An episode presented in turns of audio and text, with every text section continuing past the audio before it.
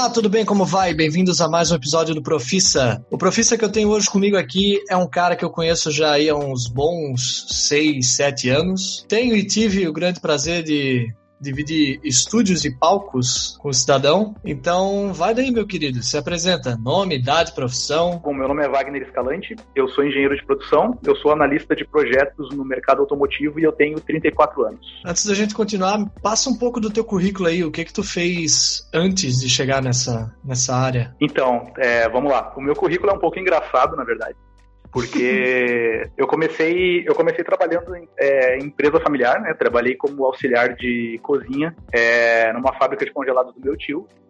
Depois disso, eu trabalhei no chão de fábrica, né? Como auxiliar em fábrica que produzia é, papelão, produzia é, caixas de papelão, né? Eu fui palhaço já e malabarista durante um ano. Eu estava estudando, não conseguia fechar horário para trabalhar em mais nada, então alguém surgiu e disse: Então, eu acho que ia ser bom para palhaço.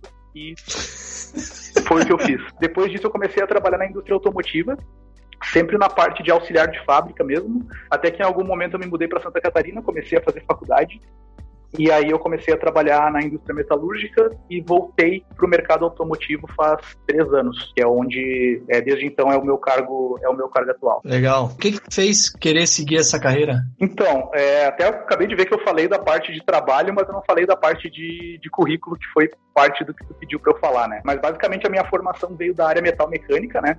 Uhum. O, o, clássico Senai de é, metal mecânica. Fiz um curso técnico de transformação de termoplásticos, só que no fim eu não fui adiante. Não, eu fiz até a metade e vi que não era, não era bem o que eu queria. E eu, eu resolvi ir para a área de engenharia mecânica. Por que, que eu fui para essa área de engenharia? Não vai ser a resposta clichê, tá? Eu não morro de amores por matemática. Eu não morro de amores por física. Eu gosto bastante de assuntos relacionados à matemática e física, mas, por exemplo, quando a gente entra na parte mais teórica de cálculo diferencial, da física bem não aplicada mesmo, é a parte que tu começa a me perder. Então, eu nunca fui o cara que era muito bom em cálculo. Eu sempre fui o cara que tinha que estudar cinco vezes mais do que qualquer pessoa para conseguir bem nessas disciplinas, né? Mas o que sempre me fascinou no, no, campo da engenharia foi a questão de resolver problemas, na verdade. Eu sempre tive um pouco essa, essa coisa, esse ímpeto de resolver problemas, de ver alguma coisa e, ok, por que que isso aqui tá assim? Ninguém viu que isso aqui pode melhorar? Ninguém viu que isso aqui tá, tá errado? Enfim, não tá otimizado, né? Não vou negar foi pela parte financeira também. Quando eu fui para esse ramo de engenharia, é, foi, eu comecei a me interessar por isso com 23, 24 anos, e quem disser que sabe o que é da vida com essa idade, né?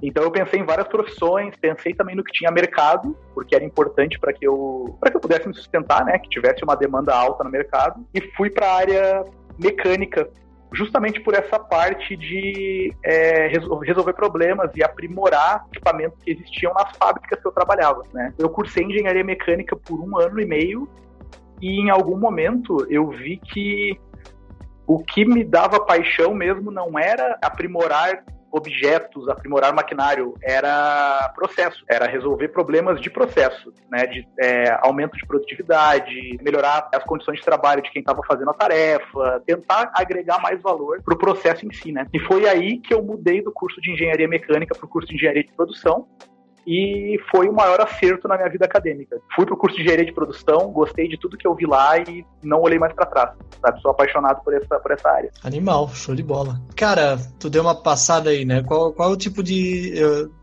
sobre esse conhecimento que é necessário para atuar nessa área, além desses cursos, da, das faculdades que tu fez, que tipo de habilidade, até talvez pessoal, que tu alguma experiência, tu, tu precisou fazer estágio eu fiz, eu fiz estágio tanto na engenharia mecânica quanto na, na engenharia de produção, né? Estágio é uma coisa complicada, porque se tu pega uma área técnica e tu pega uma empresa que não é muito comprometida com a formação do estagiário, tu acaba tirando xerox e servindo café o dia inteiro, né? Tu acaba não desenvolvendo, não aprendendo nada do que tu tá buscando lá, né? Eu tive muita sorte, eu fiz estágio de engenharia mecânica em uma empresa é, lá no Rio Grande do Sul que o meu supervisor ele era muito comprometido em passar conhecimento. Então, o cara era sensacional. Ele pegava as funções que um, uma pessoa, digamos assim, um analista faria e ele envolvia os estagiários dele nisso.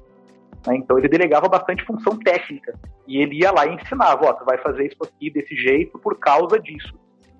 E ele tentava sempre fazer uma ligação entre o que a gente estava aprendendo na faculdade com o que a gente estava aplicando lá. E eu saí desse estágio e fui para um, um, um estágio em uma outra empresa que foi um dos melhores momentos assim da minha vida profissional. Eu fiz estágio na Massey Ferguson, que é uma empresa é, de equipamento agrícola.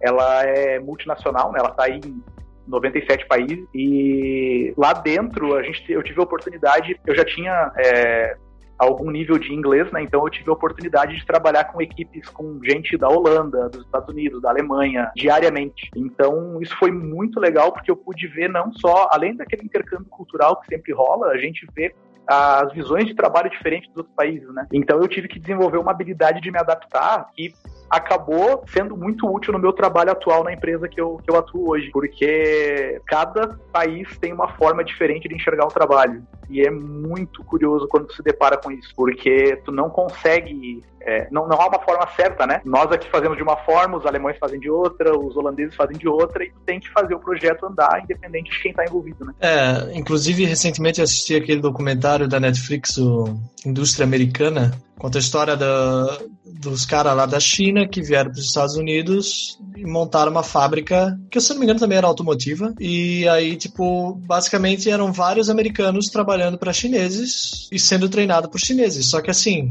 a gente sabe que trabalhar na China não é exatamente como trabalhar aqui na, nas Américas, Nossa, né, cara? Não.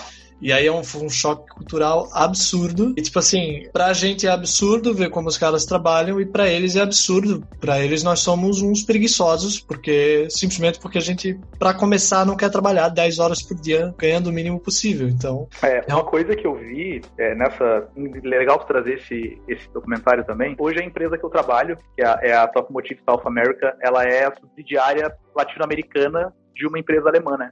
Uhum. É, que trabalha com sistemas de vendas e de informação para o mercado de autopeças. Então, eles têm uma visão do brasileiro que não é uma visão, não é ruim, na verdade, mas é, é uma visão diferente. Eles falam que nós somos muito emotivos, que tudo no trabalho é pessoal. Então, é, a, a, visão deles é que, tipo, tu tá trabalhando, se eu te peço alguma coisa de uma forma mais ríspida, ou se eu te chamo a atenção por uma coisa que fez errado, tá tudo bem, daqui dois minutos a discussão acaba e a gente vai tomar um cafezinho juntos.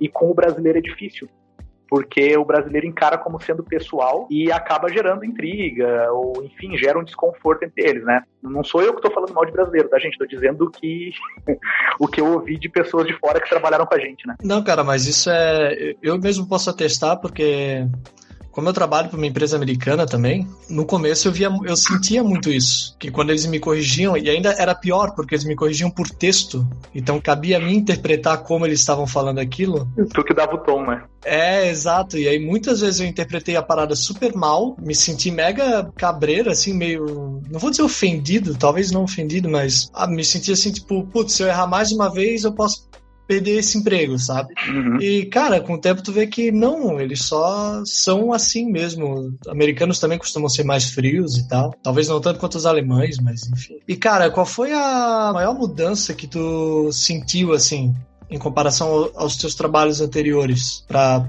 tá trabalhando nessa área hoje? Bom, primeiro assim, foi um choque cultural muito grande para mim quando eu saí do chão de fábrica e passei pro escritório, né? Porque a gente tem duas visões, né? A gente tem a visão de quem tá no chão de fábrica que acha que quem tá no escritório não trabalha, e a gente tem a visão de quem tá na, no escritório que acha que quem tá no chão de fábrica tá de má vontade e não quer fazer as coisas acontecer, né? Então eu acho que na engenharia de produção, tu tem um é uma das, das áreas que tu tem a, a característica de estar tá trabalhando no meio, né? Eu não vou falar sobre engenharia de produção, tá? Vocês escutem o Profissa número 2, tá? Que teve a Amanda Fidelis ali, que é uma baita profissional da área. Ela falou muito melhor é, disso do que eu posso falar, né? Então vocês confiram o episódio 2 lá mas o profissional dessa área ele acaba fazendo uma ponte né, entre o chão de fábrica e a engenharia. Então foi um choque muito grande quando eu saí dessa área. Primeiro porque, obviamente, as minhas condições de trabalho melhoraram, né?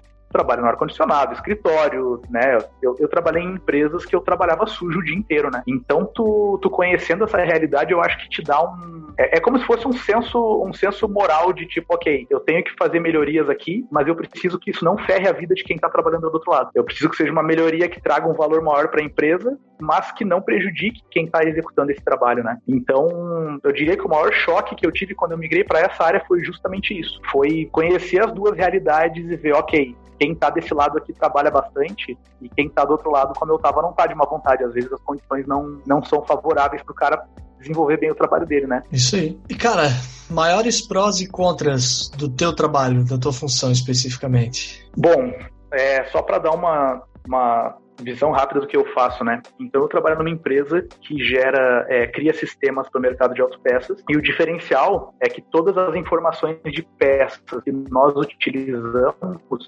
elas vêm diretamente dos fabricantes de peças. Para ter uma ideia, hoje no Brasil a gente tem aí em média 1.200 marcas de autopeças aqui no Brasil.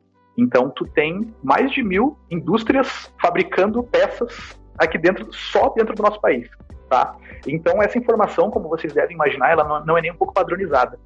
A proposta do nosso sistema é que nós fornecemos um banco de dados com todas essas informações em padrão único, para que quem vende essas peças para o distribuidor de peças ele consiga trabalhar com a quantidade maior quantidade de informação e mais precisa possível, né? Então o meu trabalho, ele sempre foi, é, até um, um momento há pouco tempo agora, era entrar em contato com todos esses fabricantes de peças e propor que eles fornecessem a informação dos produtos deles para nós, para que nós organizássemos e colocássemos nesses sistemas para vender para os distribuidores. Só que o mercado de, de autopeças no Brasil, apesar de ele ter evoluído muito na última década, eu diria, ele ainda usa papel, por exemplo. Então, tem alguns fabricantes de peças que eu visitei em feiras que ano passado eles disseram: Tu quer ver o nosso portfólio de produtos?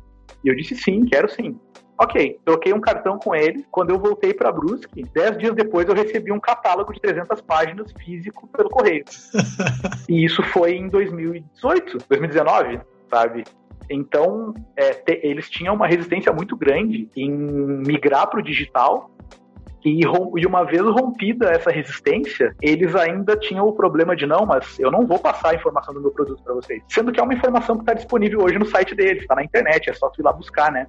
Então, é uma, uma grande barreira que é, eu enfrentei para desenvolver esse trabalho é que além de eu ter que entrar em contato com esses caras, descobrir quem é o cara certo. Eu ainda tinha que convencer ele de que nós não estávamos roubando as informações, de que papel já tinha ficado lá para a década de 90, de que hoje as pessoas preferiam informações digitais, né? Então eu diria que foi a cultura do mercado que foi e ainda é a maior barreira que eu encaro hoje no trabalho e que meus colegas encaram também, né? Nesse caso específico, tu disse que a, a maioria dessas pessoas que tu teve que entrar em contato é uma galera talvez de mais idade, alguma coisa assim, para ter essa resistência Sim. à tecnologia? Sim, a maioria dos diretores dessas empresas aqui no Brasil hoje, a gente pegou um ponto legal, um ponto que está passando de pai para filho, por exemplo. Então já está vindo uma pessoa com a mente mais aberta, que já foi criada nesse com a internet das coisas, com todo esse avanço tecnológico, né? Mas a grande maioria são empresas aí estão é, no mercado aí há 30, 40 anos aqui no Brasil, então o fundador dela ainda é o cara que toma todas as decisões, né? E normalmente esse cara é um cara mais velho, então ele está acostumado com aquele método de trabalho que funcionou muito bem ele na década de 80 e 90, né? E ele tem muita resistência para algo totalmente digital, né? Eu ouvi de um cliente em 2019, em 2018 que essa internet não ia longe, uma hora a galera enjoar. o, o cara me falou sério, assim, sabe? Ele falou sério isso pra mim, assim. Aí eu, eu esbocei um sorrisinho, assim, pra, né? Achei que era piada, né? Mas não, ele acreditava nisso mesmo, sabe? Então, eu acho uma coisa que um professor me disse na faculdade é que quando tu trabalhava fora da parte de engenharia, de, de projetar peças mesmo, de projetar processos que tu não estava muito próximo do teu consumidor final ou dos teus é, colegas de fábrica, era mais simples, né? Era difícil, tu tinha que estudar, se capacitar igual, mas o teu problema era o, o que ia te quebrar, o que ia te derrubar, era o processo. Era um erro no processo, mas para o engenheiro que está transitando entre essas áreas é o fator humano que te derruba, uhum. sabe? Então é, é tu não conseguir é, é, a comunicação, é tu não conseguir se comunicar muito bem com quem está na fábrica, é tu não conseguir se comunicar muito bem com o teu cliente ou com os teus ou com os teus superiores ali dentro, né? E de fato, né? Normalmente o pessoal que vai para engenharia é um é o pessoal um pouquinho mais voltado para cálculo, vamos usar a palavra assim, uma galera um pouquinho mais nerd, digamos assim, né? E eu vejo pelos amigos assim que as grandes dificuldades acontecem quando eles entram na fábrica e aí eles têm que lidar com aquilo que eles não aprenderam na faculdade, que é lidar com gente.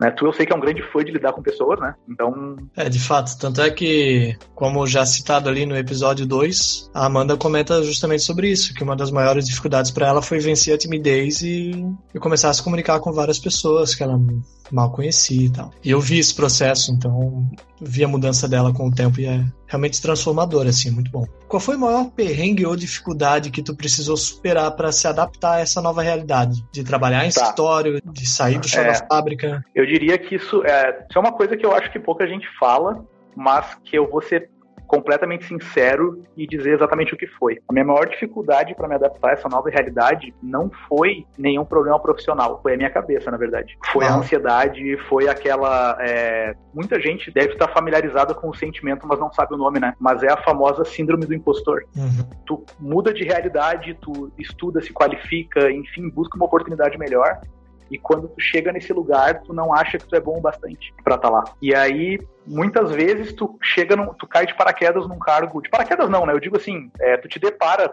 A, a sensação para quem nasceu numa família pobre e no outro dia tá trabalhando num cargo legal é que tu caiu de paraquedas. E isso faz parte dessa síndrome do impostor, na verdade. Tu acha que tu chegou ali por sorte, talvez. E pode ter sido, não tem problema nenhum. Mas a questão é, a partir dali tu começa a ter que tomar decisões maiores começa a ter mais funções delegadas para ti, e se tu não consegue enxergar que tu tem a capacidade para lidar com aquilo, a tua cabeça te quebra, sabe? Então eu diria que a, a minha maior dificuldade foi essa, foi entender que eu tinha o conhecimento para lidar com os problemas que estavam chegando para mim. E isso me tirava o sono, isso me gerava problemas na minha vida pessoal, isso me gerava problemas enquanto eu estava estudando, me gerava problemas no trabalho também, porque eu tinha pessoas que acreditavam que eu era capaz de realizar a função, só que se eu não acreditava, eu tinha um desempenho abaixo do que eu considerava adequado, né? Quando muitas vezes não era. Então, às vezes tu fica tão inseguro do que tu tá fazendo e tu, tu é, veja como acontece, tu te esforça para fazer um trabalho bem feito mas não importa o quão bem feito for esse trabalho, tu vai sempre achar um defeito nele. E aí tu nunca consegue romper aquela barreira e entender, não, ok, eu dou conta disso, né? Sim. Então, se eu puder deixar uma, um, conselho pra galera que tá ouvindo aí, é que além de buscar conhecimento específico, de buscar conhecimento técnico, não descuidem da cabeça de vocês, galera. É uhum. isso que vai fazer vocês serem um profissional ruim ou terem uma carreira é, de sucesso, é estar tá é tá em dia consigo mesmo. É verdade. Realmente, conselho pra vida, né? Cabeça doente, nada funciona, é terrível. É. E e, cara, tem alguma curiosidade que tu pode me contar, assim, que tá, talvez só quem trabalha com o que tu trabalha saberia entender sobre isso, tipo, se relacionar? Cara, tem basicamente a estrutura do mercado que a gente trabalha, que eu acho que se as pessoas entendessem um pouquinho melhor ia ser de grande valia pro dia a dia deles, né? Porque basicamente hoje todo quase, vamos lá, todo mundo não. A maioria das pessoas, pelo menos aqui na região que a gente mora, tem carro. Seja o carro da família, é, seja o carro próprio, né? Aqui no Brasil, a gente tem um mercado chamado mercado independente de reposição, tá? Eles chamam de mercado paralelo, mas não é paralelo no sentido de falsificação, de é um mercado paralelo ao mercado original. O mercado original é o quê? É o que tu compra na concessionária. Então, tu, sempre que tu vai comprar uma peça para o carro que tu comprou na concessionária, tu está comprando no mercado original. Se tu vai em autopeças comprar uma peça, tu está comprando no mercado paralelo. Hum. Só que o que, que acontece? Qual, qual que é a parte que eu digo que é interessante o pessoal saber? Porque todo mundo fica pensando assim, nossa, será que eu não tenho que levar na concessionária? Ao invés de comprar a peça, enfim. Tem um conceito básico que é a montadora, o que, que ela faz? Ela monta carro. Então ela não fabrica peça, ela monta, ok? Então ela desenvolve o motor, desenvolve tudo, mas ela contrata fabricantes de peças para que eles fabriquem as peças que ela precisa para montar aquele veículo. Então, se a gente pegar um fabricante tipo a Bosch, ou tipo a Zen, que é a fabricante aqui de Brusque, eles fabricam peças e vendem para as montadoras. Após um tempo, que é determinado por contrato, eles pegam essas peças e disponibilizam no mercado paralelo, uhum. com a marca deles. Então, se tu comprar hoje um, um alternador é, da Bosch na concessionária da Volkswagen, vai vir um alternador numa caixinha Volkswagen, com a marca Volkswagen, com o selo Volkswagen. E é o Só mesmo. Se tu comprar esse mesmo, exatamente, se tu comprar esse mesmo alternador no mercado paralelo, numa autopeça, se for do fabricante como a Bosch, tu vai estar tá comprando exatamente a mesma peça, só que tu vai estar tá comprando ela com a marca Bosch. Nossa. Tá. É, então, é claro, a gente não sabe, eu, eu, sei, mas, enfim, a maioria das pessoas não sabe quais fabricantes fornecem diretamente para a montadora. Mas quem não fornece diretamente para a montadora, ele pega as peças desses fabricantes é, exclusivos, tipo a Bosch, a Zen, copiam elas e vendem no mercado paralelo. Então, no mercado de reposição, tu consegue comprar peças aí com valor, às vezes, 30%, 40% é, mais baixo, e dependendo da marca que tu está comprando, se for uma marca de renome, tu está comprando basicamente o que tu ia comprar na concessionária. Então, a dica que eu dou para quem tem carro seminovo, que não está naquele período que tem que fazer as manutenções de concessionária para manter a garantia e tudo, sempre dá uma pesquisada nas marcas do mercado paralelo, vê as marcas que são boas, compra numa autopeças de qualidade, que o único motivo de ela ser mais barata na concessionária, que às vezes levanta suspeita, é porque ela está sendo vendida diretamente do fabricante sem intermediário para autopeças, né? Então, deem uma, uma pesquisada no mercado paralelo de reposição, que além de vocês pagarem mais barato, vocês garantem meu emprego também. tá aí, baita jabá, excelente. E cara, no momento eu sei que tu tá trabalhando em home office, certo? Sim, sim.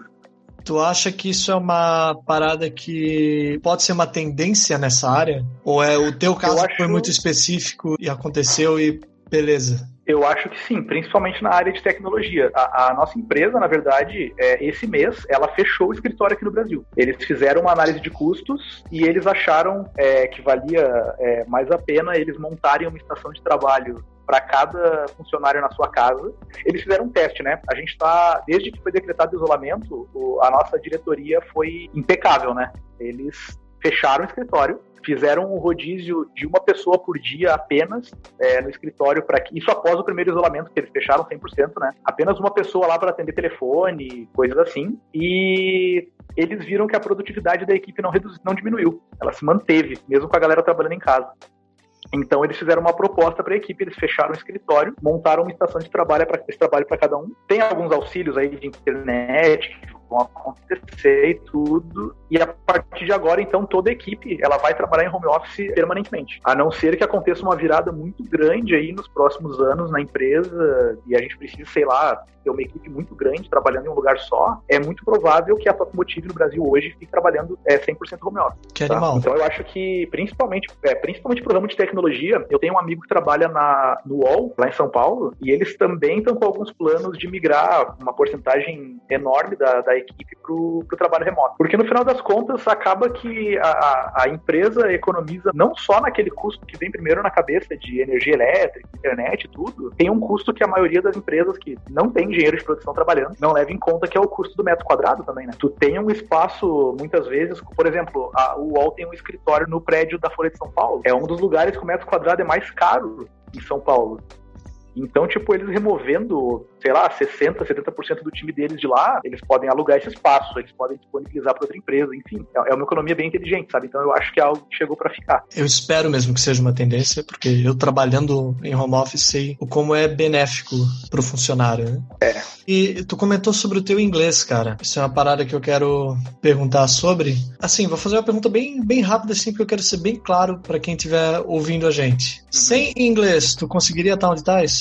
Não, nunca. Eu diria, inclusive, não menosprezando a, a minha graduação, mas em todos os meus empregos na área, e que foram os melhores empregos que eu tive, inclusive esse, eu consegui por falar inglês fluentemente. Não foi por ter um diploma, porque eu ainda não tinha, né? E aí, eu digo, o inglês hoje, eu diria que ele não precisaria nem ser citado no currículo. Se tu vai trabalhar nessa área, se tu vai trabalhar numa empresa multinacional, é algo que é, é, o pessoal assume que tu sabe. Eu não fiz um curso de inglês, né? É um erro, não sigam o meu caminho, mas na época que eu aprendi inglês, a gente não tinha é, escolas de inglês tão bem localizadas como a gente tem hoje, né? Eu tô falando aí daquela era lá de 2003, 2004, né? A gente tava aprendendo a mexer em celular ainda. Então eu, eu aprendi sozinho. Mas quando eu entrei na, na, nessa empresa que eu falei, a Massey Ferguson, é, eu coloquei no, no currículo, então, que eu tinha inglês intermediário. Eu sempre coloquei um nível abaixo do que eu achava que eu tinha. Porque era o nível de segurança, né? Eu, tipo, ok, se eles acham que eu sou intermediário e eu for melhor, ótimo. Mas se eu colocar que é avançado e eu, eu, gaguejar na, é, eu, é business, eu gaguejar na hora de falar, eu não conhecia os termos técnicos, é feio, né? Então eu coloquei intermediário. Eu fiz, só que eu não tinha uma, um diploma um certificado. Então, na entrevista, é, eles trouxeram o cara que ia ser o, o, gerente da equipe, ele me olhou nos olhos e falou: No teu currículo tu tá que tu tem inglês intermediário, só que tu não tem nenhum certificado. Tu fala inglês mesmo? Porque eu tinha, na época, eu tinha colocado intermediário e tinha colocado escrita bom, leitura bom, comunicação bom, ou fala bom, não lembro. E eu peguei, eu peguei e falei para ele, falei, olha, sim, se tu quiser, inclusive, conduzir a, a entrevista em inglês, pode conduzir, não tem problema. E aí ele disse, não, eu vou confiar em ti. Se tu não souber, eu vou saber rapidinho. Aí o que, que o cara fez? O cara fez toda a minha contratação. Eu fiz uma semana de treinamento na empresa, como estagiário, mas igual, era uma. Era, era, um, era um programa de estágio incrível. É, a bolsa de estágio lá, isso foi em 2008, 2009 a bolsa de estágio na empresa, na época, era R$ 1.200, sabe? Para seis horas, com plano de saúde completo e ônibus buscando na porta de casa, entregando na porta de casa. Era surreal. Então ele fez toda a contratação, me deu o treinamento e quando eu cheguei no dia para trabalhar, eu, ele me familiarizei com o local, com a equipe e à tarde ele me disse o seguinte: Wagner, tem uma reunião com o pessoal da Holanda, é só para verificar o andamento de alguns projetos. Tá aqui uma pauta para ti. Eu não tenho como ir, tu tem como ir lá e verificar com eles qual, como é que tá, o que, que tá acontecendo? E aí eu fiquei, mesmo de qualquer forma, eu fiquei gelado, né? Que é meu primeiro dia na, na empresa e disse: não, não, tranquilo, pode deixar. Eu fui para a sala de reuniões, era uma daquelas salas com telas de vídeo, então tinha um carinha em cada tela, eram três caras. E eles estavam me vendo. Nossa senhora! É, eles estavam me vendo. E aí eu sentei e comecei a conversar com os caras, né? Aí a gente começou a conversar, eu perguntei: ah, esse projeto aqui, como é que tá, tal, tal, tal. Três minutos de reunião, o gerente entra na sala e senta num canto da sala, assim, tipo, ele não tinha compromisso algum naquele momento. Ele sentou, fez assim para mim, girou o dedo para dizer para mim, ó, segue o barco aí. Aí eu fiz a reunião com os caras, ele perguntei tudo, dei uma gaguejadinha ou outra e tal, porque eu tava nervoso. Mas ok, terminou. E aí ele disse, ok, seu inglês tá aprovado. E aí eu perguntei para ele assim, cara, e se eu não falasse, né? Tipo, pô, eu entendo que tu falou que a, a máscara cai rapidinho, mas tu fez toda a contratação, né? Tu já fez o exame médico, já investiu dinheiro em mim e tal. Ele disse, cara, aí tu ia estar tá bem encrencado e demitido. Eu te demitiria hoje, tu não tenha dúvidas disso. E aí tu pensa, se tu mente alguma coisa no teu currículo, e tu faz a empresa passar por esse processo de te contratar, de fazer tudo, né? Então, foi lá que eu vi assim, ok, se eu não tenho certeza de algo, não vai pro currículo. É. Né? Só que desde esse emprego, é, eu coloquei o mesmo inglês sempre no, em todos os currículos. Em muitas seleções foi me dito que a, é, eu tinha sido selecionado para aquela vaga pelo inglês. Tinha pessoas que talvez tinham um conhecimento técnico maior, talvez tinham mais experiência na função, mas elas não falavam inglês. Tá? Então, qual a importância do inglês? Bom, quando eu estava no sexto período de engenharia de produção, eu fui selecionado para uma vaga no lugar de um engenheiro formado, porque ele não falava inglês. Então, essa, acho que essa é a importância do idioma, né? E se puderem aprender aí, já, já fala inglês, ah, já tô legal, tô garantido. Não.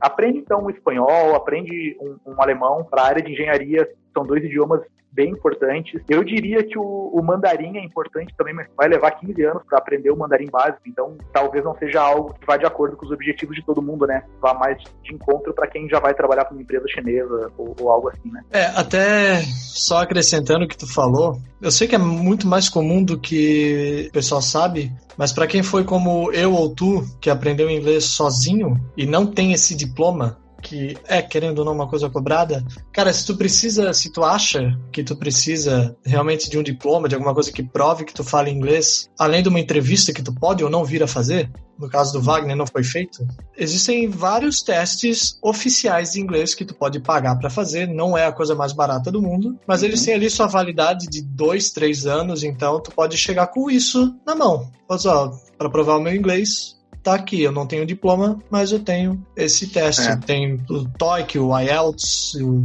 TOEFL, enfim. É, eu tenho, eu tive sorte é, que as outras situações que eu tive que é, provar, no caso, conhecimento em inglês, felizmente foram feitas, entrevistas, foram feitas entrevistas, né? Então é aquela coisa, a entrevista é, é como já dizia o Faustão, né? Quem sabe faz ao vivo, né? tipo, o cara, se tu conseguir manter uma conversa com o cara, o cara não tem como dizer que tu não tem é, aquele nível de, de, inglês, né? Então, uma dica que funcionou para mim, mas tu que é professor, com certeza deve repetir isso para os teus alunos, não tá dando aulas agora, né? Mas tem ampla experiência nisso. É, não cometam o erro de ser aquele aluno que estuda todos os livros decora tudo que tá lá, faz todos os exercícios, mas não faz uma imersão em inglês no teu dia a dia. Assista séries em inglês, escuta música em inglês, tenta cantar, tenta repetir frases, porque tive vários casos de colegas que tinham um conhecimento de inglês muito maior do que o meu. Só que na hora de conversar, eles não conseguiam conversar, eles não conseguiam ouvir, entender o que estava o que estava acontecendo, né? E qual é a função básica do, de um idioma? É a comunicação, né? Tu não consegue ouvir e falar, basicamente tu tá atrapalhando a comunicação de todo mundo. Perfeito, isso aí. E cara, quais outras áreas tu Tu pensa em talvez se aventurar aí no futuro? Cara, então, uh, o meu próprio curso de engenharia de produção ele terminou de uma forma atípica, porque eu acabei indo para um lado que a maioria dos meus colegas não foi, né? Como eu tinha um colega no trabalho que trabalhava muito na parte de processo, não havia muita necessidade de ter outro cara focado nisso no trabalho. Então, no meu curso eu já migrei para um lado que é uma tendência dos últimos anos de engenharia de produção, que é a área de projeto, né? Então eu me especializei em projetos e hoje trabalho com projeto nessa área, né? Eu gostaria de trabalhar com projetos em áreas fora do mercado automotivo. Então hoje eu tenho, hoje eu atendo de forma autônoma também. Então eu tenho, eu tenho um cliente que eu trabalho na parte de projeto de marketing digital dele. Eu trabalho também para outra empresa que ela está desenvolvendo um aplicativo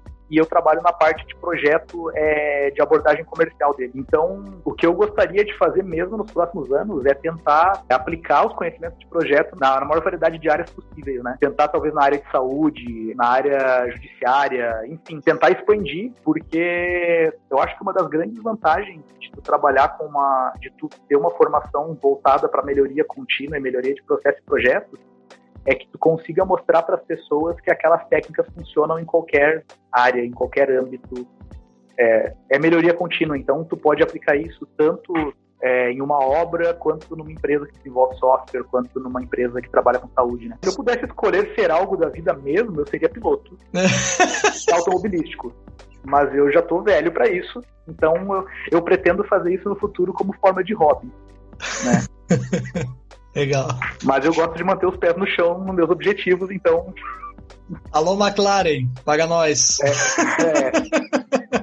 tá aí então, cara. Foi isso. Vende teu peixe, faz teu nome, diz aí tuas redes sociais, teu perfil, teu LinkedIn, enfim. Beleza, então. Bom, no pessoal que quiser me adicionar no Instagram, é Wagner Escalante, com S mudo. O LinkedIn é o mesmo. Eu não tenho Facebook, não tenho Twitter. Então, se alguém precisar conversar sobre a área, quiser alguma indicação, tá naquela fase que não sabe bem o que fazer, tá? Isso eu sou bem aberto para trocar ideias com colegas tanto da área quanto de fora, né? O pessoal também que tiver alguma demanda na área de melhoria de processo ou projeto é, em Brusque, região, Santa Catarina como um todo, né? Talvez outros estados agora, já que a gente está trabalhando bastante é, remoto, tá? Podem estar me procurando também. Eu atendo é, como consultor. E quem quiser seguir também a página da nossa empresa de consultoria, tá? É @renove_consult tá? A gente presta consultoria tanto na parte de é, engenharia de processos e projetos, quanto na parte de marketing digital também. Então, muito obrigado para você que nos ouviu. Segue o feed do Profissa para não perder nenhum lançamento de nenhum episódio novo. Segue o perfil do Profissa no Instagram, que é profissa.podcast. E eu vou deixar todos os links que o Wagner mencionou aqui na descrição desse episódio, para você que queira ter um acesso mais fácil, certo? E segue ele lá também, confere o trabalho do cara. Se precisar de uma consultoria, alguma coisa, entre em contato que com certeza o cara vai ser o melhor profissa possível para o seu tipo de serviço. Tenha um excelente dia e uma carreira pela frente.